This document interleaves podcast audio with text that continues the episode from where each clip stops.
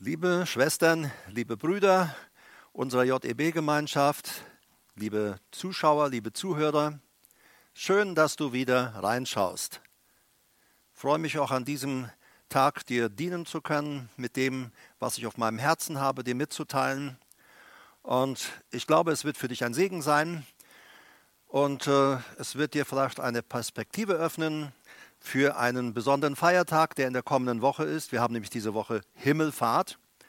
Und äh, Himmelfahrt ist ja in unserer Gesellschaft äh, meistens nur noch mit dem Namen Vatertag belegt. Äh, in den meisten Fällen ist es so ein äh, Saufgelagetag. Aber Himmelfahrt geschah etwas ganz, ganz Wichtiges. Und ich möchte euch heute die Bedeutung dieses äh, herrlichen Tages Himmelfahrt möchte ich mit euch teilen und euch zeigen, was wirklich an Himmelfahrt geschah.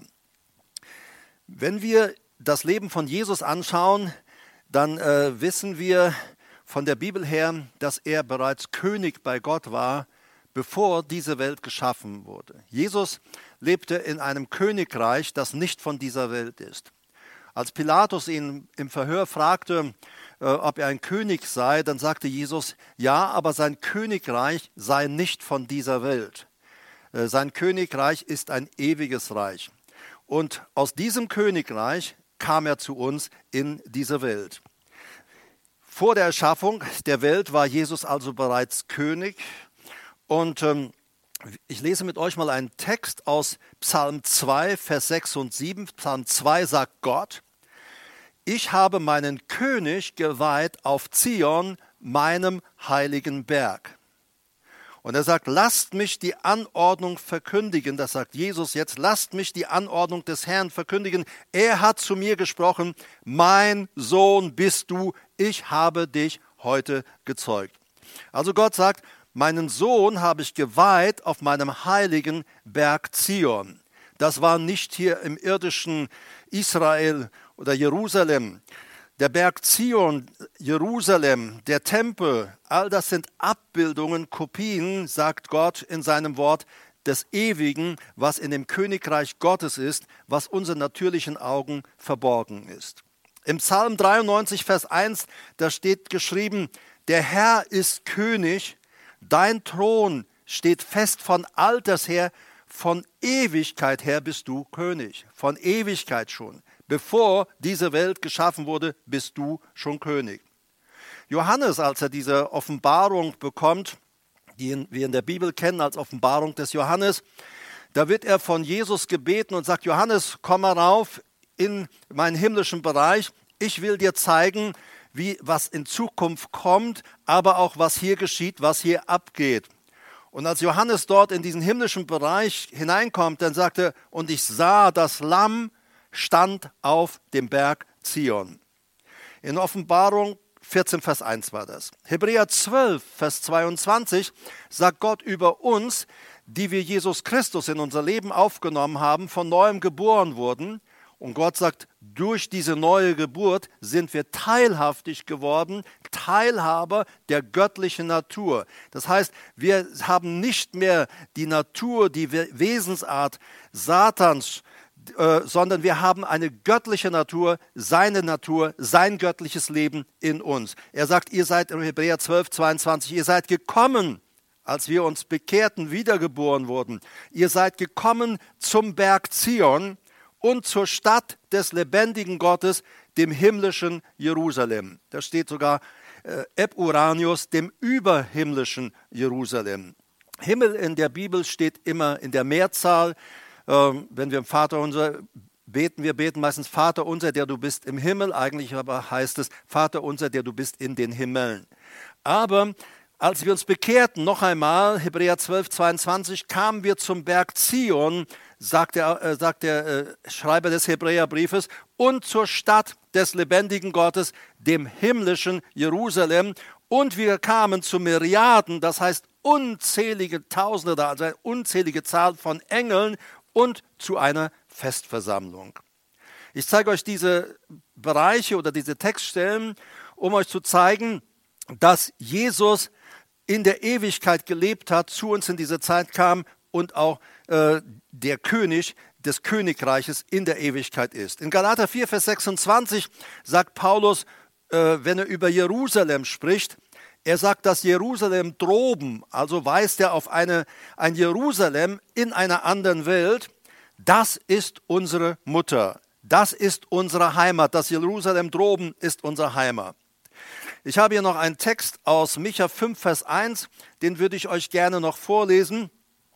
Und da steht geschrieben zur Ankündigung der Geburt Jesu, und du, Micha 5, Vers 1, in manchen Übersetzungen ist der Vers 2, und du, Bethlehem Ephrata, dass du klein unter den Tausendschaften von Juda bist. Andere Übersetzung sagt, du bist zu klein, um, äh, um überhaupt unter den Tausenden von Juda genannt zu werden. Das heißt, ein Ort, der wahrscheinlich unter tausend Einwohner hatte. Aus dir wird mir der hervorgehen, der Herrscher über Israel sein soll. Und jetzt achte, seine, also die Ankündigung der Geburt Jesu in Bethlehem. Und jetzt sagt er, seine Ursprünge, die Ursprünge von diesem Jesus, der in Bethlehem geboren wird, sind von der Urzeit, von den Tagen der Ewigkeit her. Jesus wurde nicht vor etwas über 2000 Jahren in Bethlehem geboren. Nein, er lebte, existierte schon, bevor diese Welt geschaffen wurde.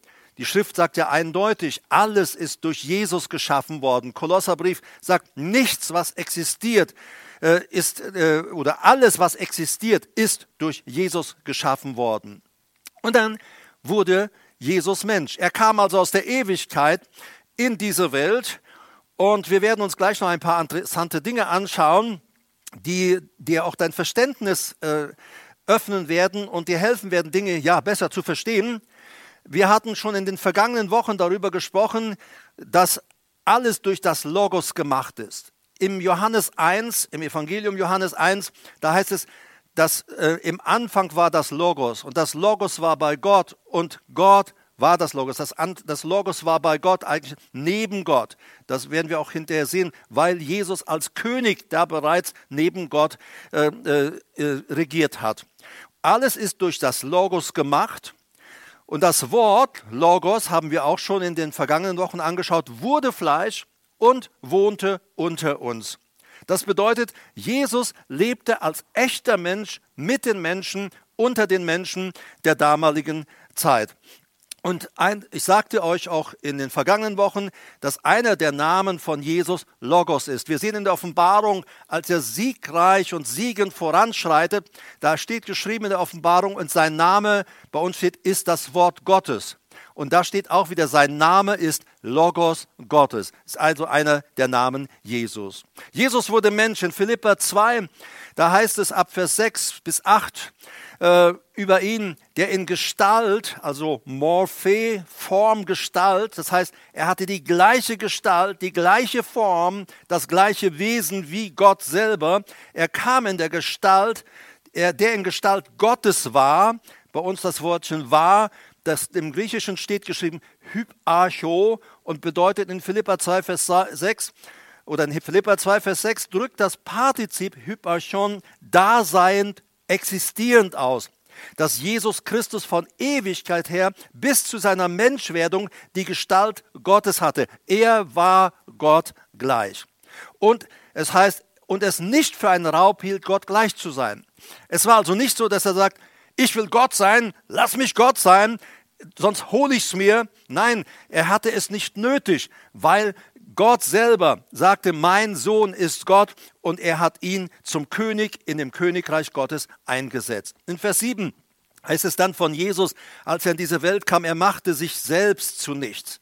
Niemand hat ihn erniedrigt, niemand hat ihn klein gemacht, sondern es heißt, er machte sich selbst zu nichts. Die die Anmerkung sagt das Wort, er machte sich selbst zunächst, er beraubte sich, er entblößte sich, er entleerte sich, eine andere Übersetzung sagt, er entkleidete sich und das passt sehr gut zusammen. Er legte, als er in diese Welt kam, seine Königswürde und seinen Königsmantel, seine Königskrone ab. Und er nahm Knechtsgestalt, wörtlich Sklavengestalt an. Also er war wie ein Sklave, wie ein Diener. Er kam nicht als ein Herrscher in dieser Welt, sondern als ein Diener, indem er den Menschen gleich geworden ist, wörtlich in Gleichheit der Menschen geworden ist und der Gestalt nach, also der äußeren Erscheinung nach, wie ein Mensch befunden.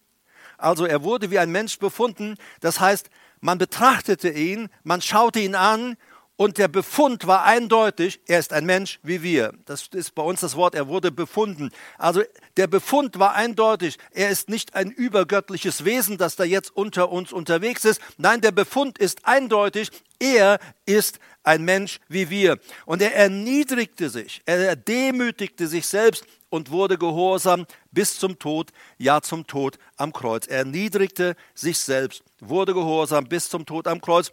Und das ist ja das Wesen auch äh, äh, Gottes, das Wesen Jesu, das Wesen des Heiligen Geistes. Jesus sagt, lernt von mir, denn ich bin sanftmütig und von Herzen demütig. Das ist seine sein Wesen, seine Natur.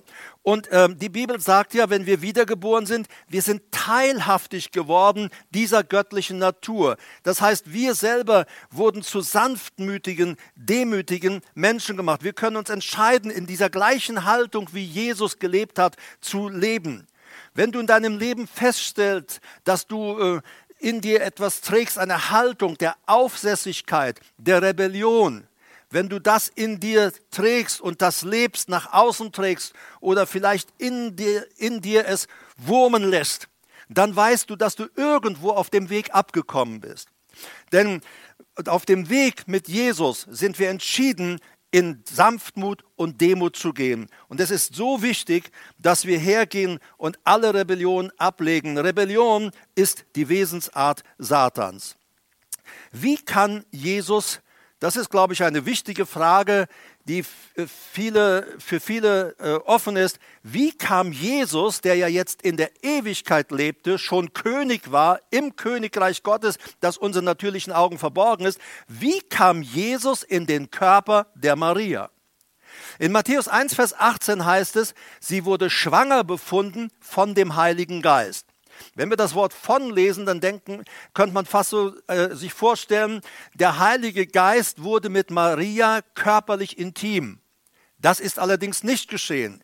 Denn in der Bibel, sowohl im Alten wie im Neuen Testament, sagt Gott, intim sollen ein Mann und eine Frau erst dann werden, wenn sie miteinander verheiratet sind.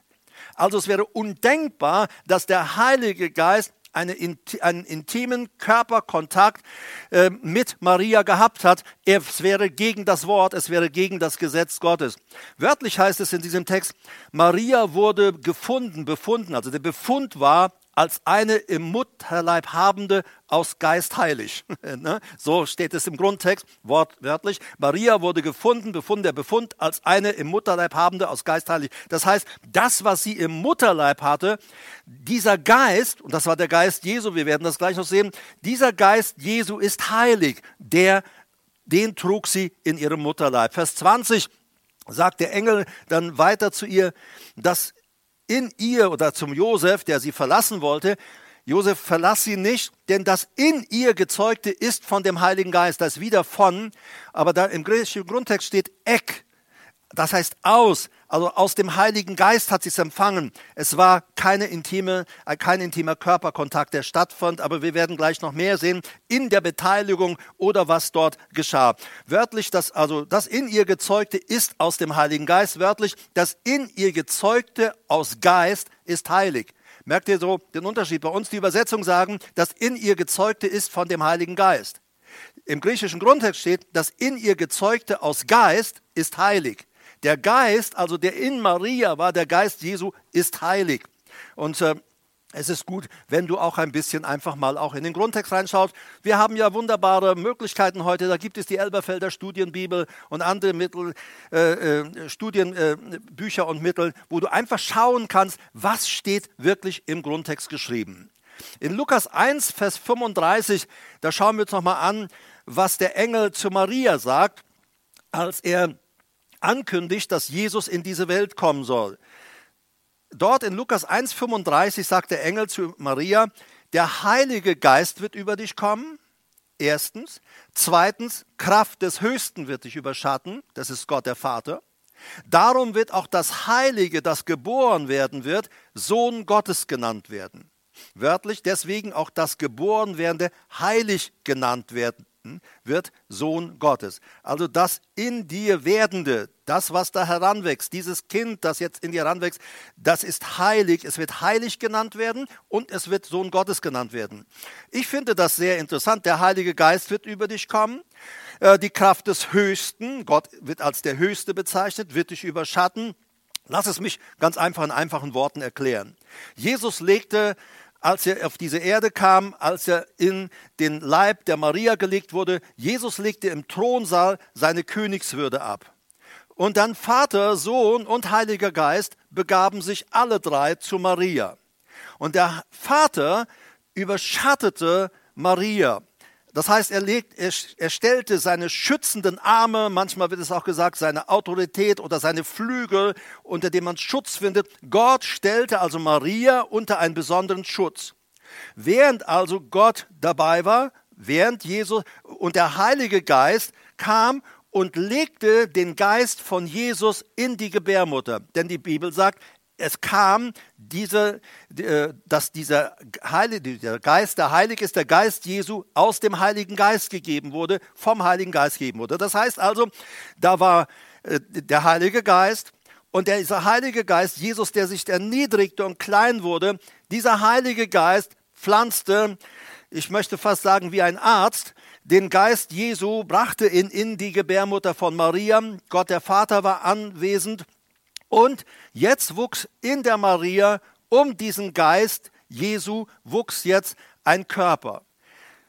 Schauen wir es an, wie es im Natürlichen ist. Wenn dann ein Mann und eine Frau zusammenkommen, ein Kind gezeugt wird, da kommt der Same und die Eizelle zusammen.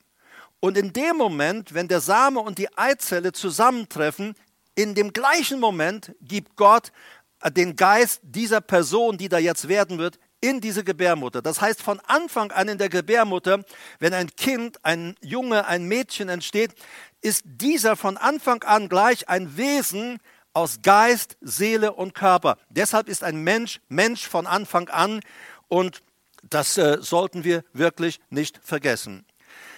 Also, Jesus war jetzt in den Leib, in die Gebärmutter der Maria gelegt worden. Und dort wuchs er jetzt heran. Er wurde ein Baby und er wurde schließlich geboren. Schauen wir noch mal kurz in ein paar Statements in sein irdisches Leben. Er wurde geboren, er wuchs auf wie jeder Mensch, wie jedes Kind, wie jeder Teenager und Jugendliche. Er wuchs auf, er predigte, tröstete, heilte und befreite vom Teufel geplagte Menschen. Er gab mit etwa 33,5 Jahren sein Leben, um uns zu erlösen am Kreuz. Er wurde für dich und mich hingerichtet, damit wir straffrei wurden. Er starb, wurde begraben und stand am dritten Tag von den Toten auf.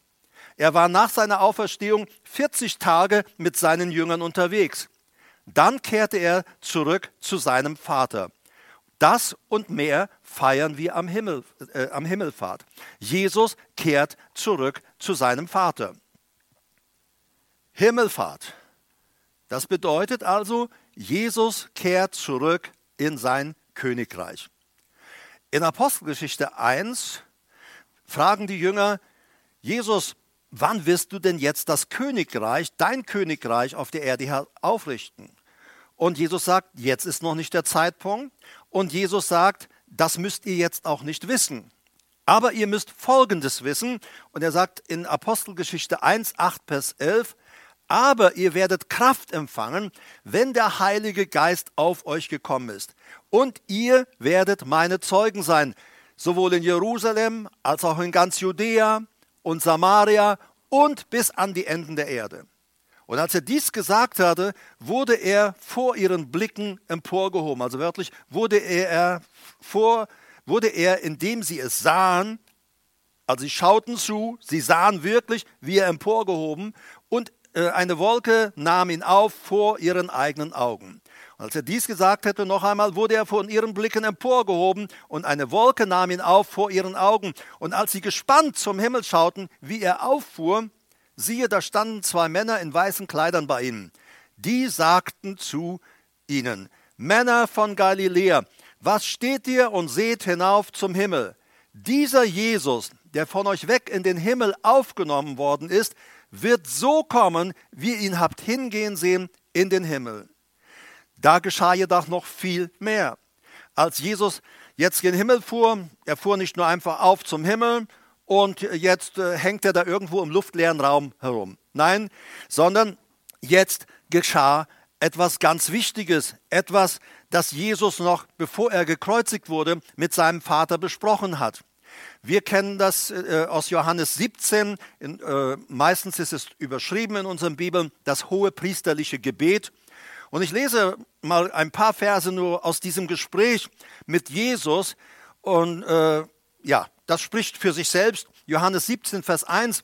Dies redete Jesus und hob seine Augen auf zum Himmel und sprach, Vater, die Stunde ist gekommen.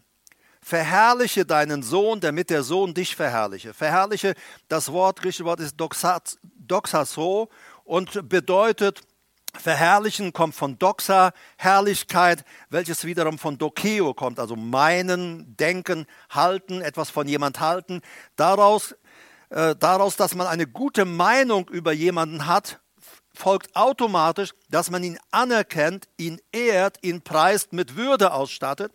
Man, man, gibt ihm Achtung und Ehre, indem man ihn in eine ehrbare Position bringt. Also Jesus sagt, Vater, bring mich wieder in diese ehrbare Position, in diese herausragende Position, die ich bei dir hatte. Wir lesen weiter in Vers 4. Ich überspringe zwei Verse, du kannst es zu Hause nachlesen. Johannes 17. Ich habe dich verherrlicht auf der Erde. Das Werk habe ich vollbracht, das du mir gegeben hast, dass ich es tun sollte. Und nun verherrliche du, Vater, mich bei dir selbst mit der Herrlichkeit, die ich bei dir hatte, ehe die Welt war. Beachte, Vater, ich werde jetzt bald wieder zu dir kommen. Und Vater, ich habe jetzt schon eine Bitte an dich. Wenn ich dann wieder zu dir in unser Königreich komme, Vater, dann verherrliche mich bei dir. Wörtlich steht, bei uns steht bei übersetzt, das griechische Wort ist para, das bedeutet neben. Eigentlich heißt es, Vater, verherrliche mich neben dir selbst mit der Herrlichkeit, die ich bei, das ist auch wieder para, die ich neben dir hatte, ehe die Welt war. Also Jesus war auf dem Thron mit seinem Vater, sie regierten gemeinsam. Und als Jesus in diese Welt kam und er seine Königswürde ablegte, um ein Mensch zu werden, wie wir Menschen sind, um uns zu erlösen, da legt er alles ab. Er, er stand neben seinem Vater auf und kam in diese Welt und sagt, Vater, jetzt werde ich bald wieder zurück nach Hause kommen. Vater, dann gib mir wieder den Platz, den ich neben dir hatte als König, den ich neben dir hatte, bevor diese Welt gegründet wurde. Und äh, in Mark, äh, du musst dir etwas, du musst dir etwas äh, so vorstellen. Jesus geht also auf zum Himmel. Ähm, ich glaube, dass die Engel voller Sehnsucht gewartet haben, dass ihr Schöpfer endlich wieder zurückkommt. Denn die Bibel sagt, alle Engel und alles, was geworden ist, ist alles durch Jesus geschaffen. Ich kann mir vorstellen, dass die Engel im Lauf der letzten 33,5 Jahre außer sich gewesen sind. Erstmal, dass dieser Jesus, sein Geist, in die Gebärmutter einer Frau getan wird. Dann dieser Jesus, der schließlich ans Kreuz geht ich glaube, die Engel haben es nicht verstanden und die Schrift sagt, die Engel können nicht verstehen, was wir erleben in der Erlösung, weil sie haben niemals Erlösung erlebt. Sie können es nicht verstehen. Aber wenn sie, da sehen sie, unser Schöpfer geht ans Kreuz. Aber ich glaube, dass ein gewaltiger Jubel geschah, als er dort am Berg von Galiläa aufgehoben wurde in einer Wolke und als er zurückgebracht wurde in das ewige Königreich Gottes, in das ewige Königreich seines Sohnes. Ich glaube, dass es viele Jubelrufe, viel Beifallklatschen, viel äh, Hochs gegeben hat, wie auch immer wir es wollen. Aber der Himmel sagte, unser Schöpfer ist wieder nach Hause gekommen. Er ist wieder zurückgekommen. Und dann betrat Jesus den Thronsaal. Und da ist der Vater. Und der Vater sagt, mein Sohn, mein Liebling.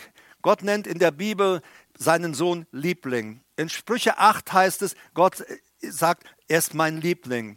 Wenn wir in dem Neuen Testament zum Beispiel Passagen lesen, das ist mein geliebter Sohn, da steht im Grundtext geschrieben, das ist mein Sohn, mein Liebling. Gott bezeichnet seinen Sohn als Liebling. Als Jesus jetzt also Himmelfahrt in den Thronsaal zurückkommt, dann sagt Vater, der Vater, mein Sohn, ich freue mich, dass du wieder da bist. Und dann nahm der Vater den Königsmantel und dann legte er diesen Königsmantel seinen Sohn um. Dann ging er dorthin und dann hob er die Königskrone auf, die Jesus abgelegt hatte, als er zu uns in die Welt kam. Gott nahm die Krone und setzte sie wieder auf seinen Sohn, auf das Haupt seines Sohnes. Und dann führte er ihn zum, zum Thron. Und er sagt, mein Sohn, nimm Platz. Du bist gekrönt zum König in Ewigkeit. Ich glaube, es ist ein Jubel, der im Himmel ausgebrochen ist, wie wir es uns kaum vorstellen können. In der Offenbarung sehen wir manches Mal, wenn Jubel im Himmel ausbricht, dass er so gewaltig ist. Es heißt, es ist wie das Rauschen und das Donnern vieler Wasserfälle. So ein Jubel bricht dort aus. Jesus ist wieder neben dem Vater. Und Markus 16, 19 bezeugt das. Der Herr wurde nun, nachdem er mit ihnen geredet hatte, in den Himmel aufgenommen und setzte sich zur Rechten Gottes, so wie er dort gewesen ist, bevor er in diese Welt kam und Mensch wurde. Jesus Christus herrscht bis zum Ende. In 1. Petrus 3, Vers 22 lesen wir, der Herr ist zur Rechten Gottes, nachdem er in den Himmel gegangen ist. Und Engel und Mächte und Kräfte sind ihm unterworfen.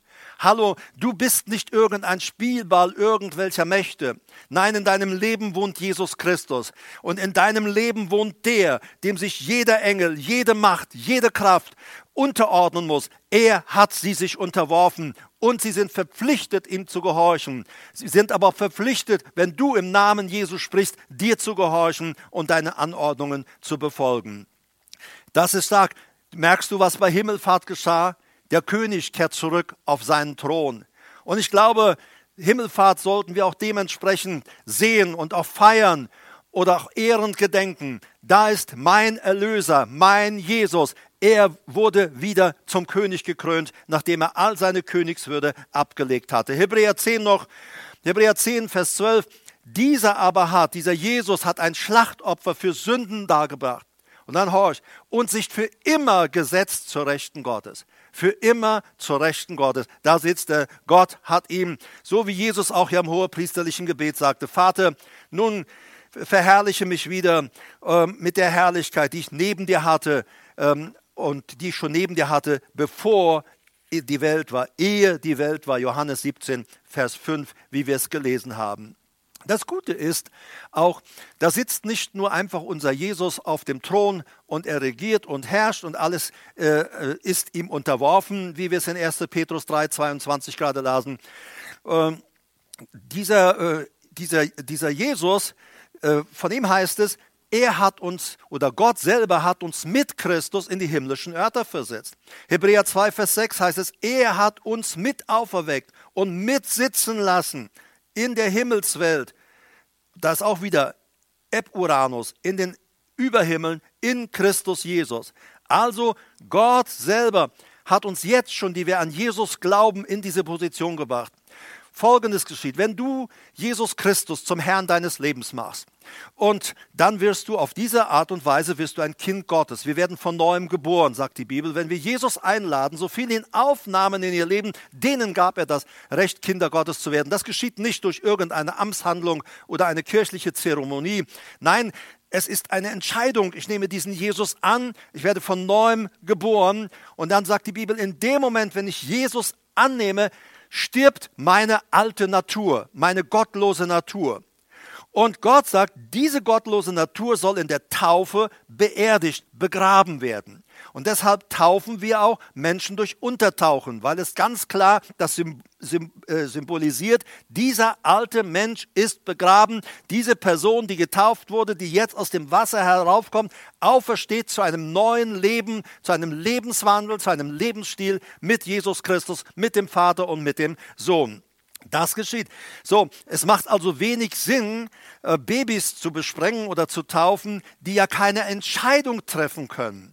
Außerdem sollten wir unseren Babys auch gar nicht so im Kopf machen, weil Jesus sagt, den Kindern gehört sowieso das Reich der Himmel. Also kümmere dich um die, die eine Entscheidung treffen müssen und die auch eine Entscheidung treffen können, diesen Jesus in ihr Leben aufzunehmen. Also er hat uns mit auferweckt und mitsitzen lassen in der Himmelswelt in Christus Jesus. Das zeigt auch ganz klar, der Himmel ist unsere wahre, unsere wirkliche Heimat.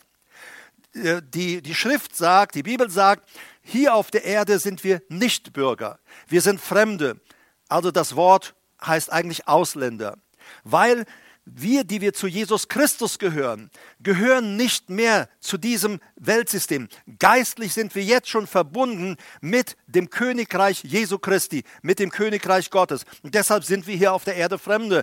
Aber wir sind unterwegs zu ihm. Wir haben doch Anfang des Jahres darüber gesprochen hier bei uns, dass unsere Heimat ist im Himmel. Unser Bürgerrecht ist im Himmel. Wir haben ein neues Bürgerrecht in dem Königreich Gottes bekommen. Und es heißt, dieser Jesus hat uns gemacht zu, König, zu einem Königtum. Manche unserer Bibelübersetzungen sagen, er hat uns zu Königen gemacht. Das steht da nicht geschrieben. Es steht geschrieben, er hat uns zu einem Königtum gemacht. Die Gläubigen, die, zu, die gläubig an Jesus werden, die in eine Beziehung mit Gott kommen, die kommen in das Königreich Gottes, in dieses Königtum. Und er hat uns gemacht als Gläubige zu einem Königtum und zu Priestern, so steht es geschrieben. Jesus sagte dann, als er wegging hier von der Erde, ich gehe hin, euch eine Stätte zu bereiten. Ähm, manche, äh, und, und manche finden das ein bisschen widersprüchlich, ich gehe hin, euch eine Stätte zu bereiten. Wenn es nicht so wäre, hätte ich es euch gesagt und so weiter. Äh, der Textlaut ist so, in meines Vaters Haus, da steht Eukos, Haus, sind viele Wohnungen, Monet. Das sind viele Abteilungen, viele Wohnungen.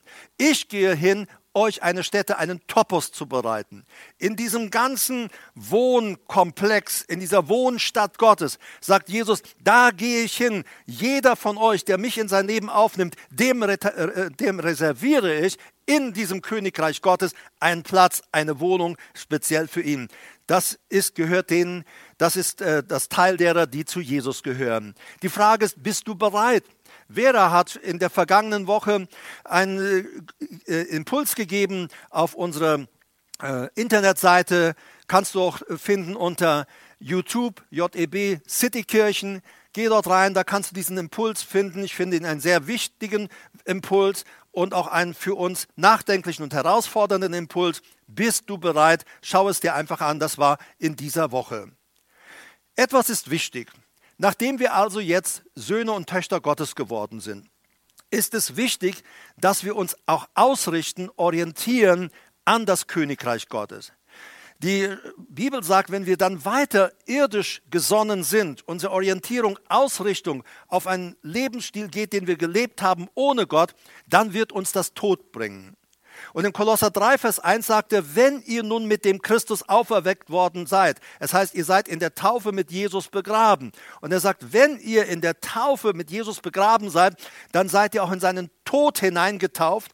Und er, wenn wir rauskommen aus dem Wasser, ihr seid mit Christus auferweckt worden. Und jetzt sagt er, so sucht, was droben ist, wo der Christus ist, sitzend zur Rechten Gottes. Suche, was droben ist. Himmelfahrt, wie herrlich. Für mich ist Himmelfahrt ein besonderer Tag. Ich finde es so stark. Mein König Jesus ist wieder in das, sein Königreich gekehrt. Und doch, da er ja allgegenwärtig ist, er hat ja seine Allmacht und seine Allgegenwart nur abgelegt während seiner Erdenzeit. Er ist ja jetzt wieder allwissend, allmächtig, allgegenwärtig. Wenn wir ihn einladen, heißt es sogar, er nimmt Wohnung in uns und er begleitet uns jeden Tag. Himmelfahrt das heißt, dein König sitzt auf dem Thron. Das heißt, er regiert. Corona ist nicht gekrönt, Jesus ist gekrönt. Unser König kommt wieder. Ich persönlich glaube, sehr bald. Ich wünsche mir auch sehr bald. Nicht, weil ich dabei denke, dass man Beerdigungskosten spart. Nein, sondern ich würde gerne ihm entgegengerückt werden in den Wolken, in der Luft, so wie es einmal geschehen wird. Und irgendeine Generation wird das genau so mal erleben. Dein König sitzt auf dem Thron. Eine Frage, ist er schon dein König? Wenn Jesus nicht dein König ist, dann hast du noch keinen Anteil an diesem Königreich, an diesem ewigen Königreich. Jesus aber ist gekommen, er ist gestorben begraben, auferstanden. Er hat für dich und mich die Schuld bezahlt, damit wir in Ewigkeit mit ihm zusammen in seinem Königreich leben können. Und ich lade dich ein, auch heute ganz bewusst dich an Jesus zu wenden. Das musst du natürlich selbst entscheiden. Aber für die, die es gerne möchten, die sagen, ja, ich möchte zu diesem Königreich gehören, mit diesen würde ich gerne jetzt doch ein kurzes Gebet sprechen wollen. Ich spreche es kurz vor und du sprichst es nach. Lieber Herr Jesus Christus, ich habe heute verstanden, du warst König von Ewigkeit her und du bist König in alle Ewigkeit. Jesus, ich möchte, dass du mein König wirst. Deshalb lade ich dich jetzt in mein Leben ein. Komm, wohne in mir. Ich übergebe dir mein Leben. Und ich entscheide mich, von heute an dir nachzufolgen. Ja, von heute an bist du mein König, dem ich folge. Und danke, dass ich zu deinem Königreich gehören darf. Amen. Du kannst das gerne nochmal in Ruhe auch für dich beten. Einfach mit Jesus sprechen, es in deinen eigenen Worten formulieren. Ich möchte aber auch für die beten, die krank sind, auch wenn wir uns nicht treffen können, wir in vielen Bereichen noch auf Distanz leben müssen.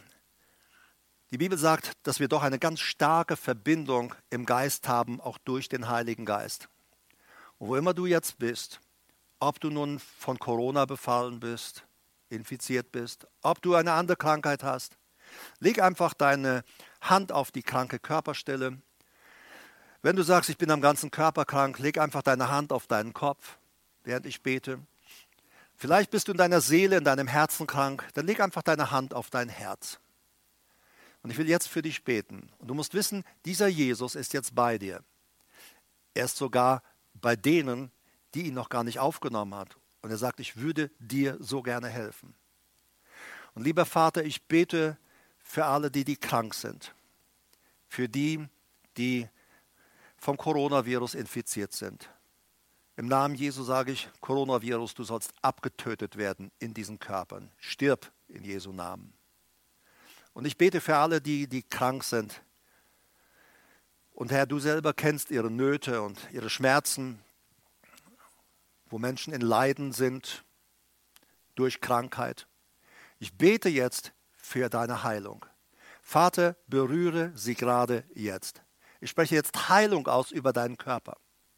Und ich spreche auch Heilung aus über deine Seele, über dein Herz und Erfrischung über deinen Geist. Danke, Herr, dass du jetzt da bist und dass du deine Kinder und die Menschen, die dich jetzt gebeten haben, als dein Arzt anrührst. Amen. Ich habe so viel für Leute gebetet, die nicht Christen sind. Gott hat sie angerührt, Gott hat sie geheilt und sie folgen heute noch nicht Jesus nach. Aber ich will dir nur sagen, wende dich mal an Gott. Erlebe doch mal eine Begegnung mit Gott. Vielleicht auch gerade über den Weg der Heilung. Vielleicht gehörst du dann, wie bei diesen zehn Aussätzigen, zu, äh, zu, bist du dann vielleicht der eine, der zurückkehrt, sagt, danke Jesus, mit dir will ich leben. Besser wären, alle zehn würden diese Entscheidung treffen. Ich möchte noch hinweisen darauf, auf die Kollekten und unsere Spenden. Du kannst sie weiter äh, einzahlen oder überweisen auf das nach dieser Botschaft angeblendete Konto. Und es ist gut. Und ähm, wenn wir auch hier, wie ich das immer wieder sage, weiter zusammenstehen, weil die Kosten für unsere Versammlungsstätten laufen weiter und sonstige Kosten laufen weiter, so Du kannst einfach während dieser Zeit, wo wir uns noch nicht treffen können, deine Kollekte einfach überweisen oder auch eine Spende überweisen oder auch darüber hinaus. Ich wünsche dir Gottes Segen eine starke Woche und vor allem wünsche ich dir einen gesegneten Himmeltagsfahrt. Äh, Tag. Ich wünsche dir gesegneten, gesegnete Himmelfahrt. Damit meine ich nicht, dass du in den Himmel fährst. Du hast hier noch was zu tun. Du bleibst.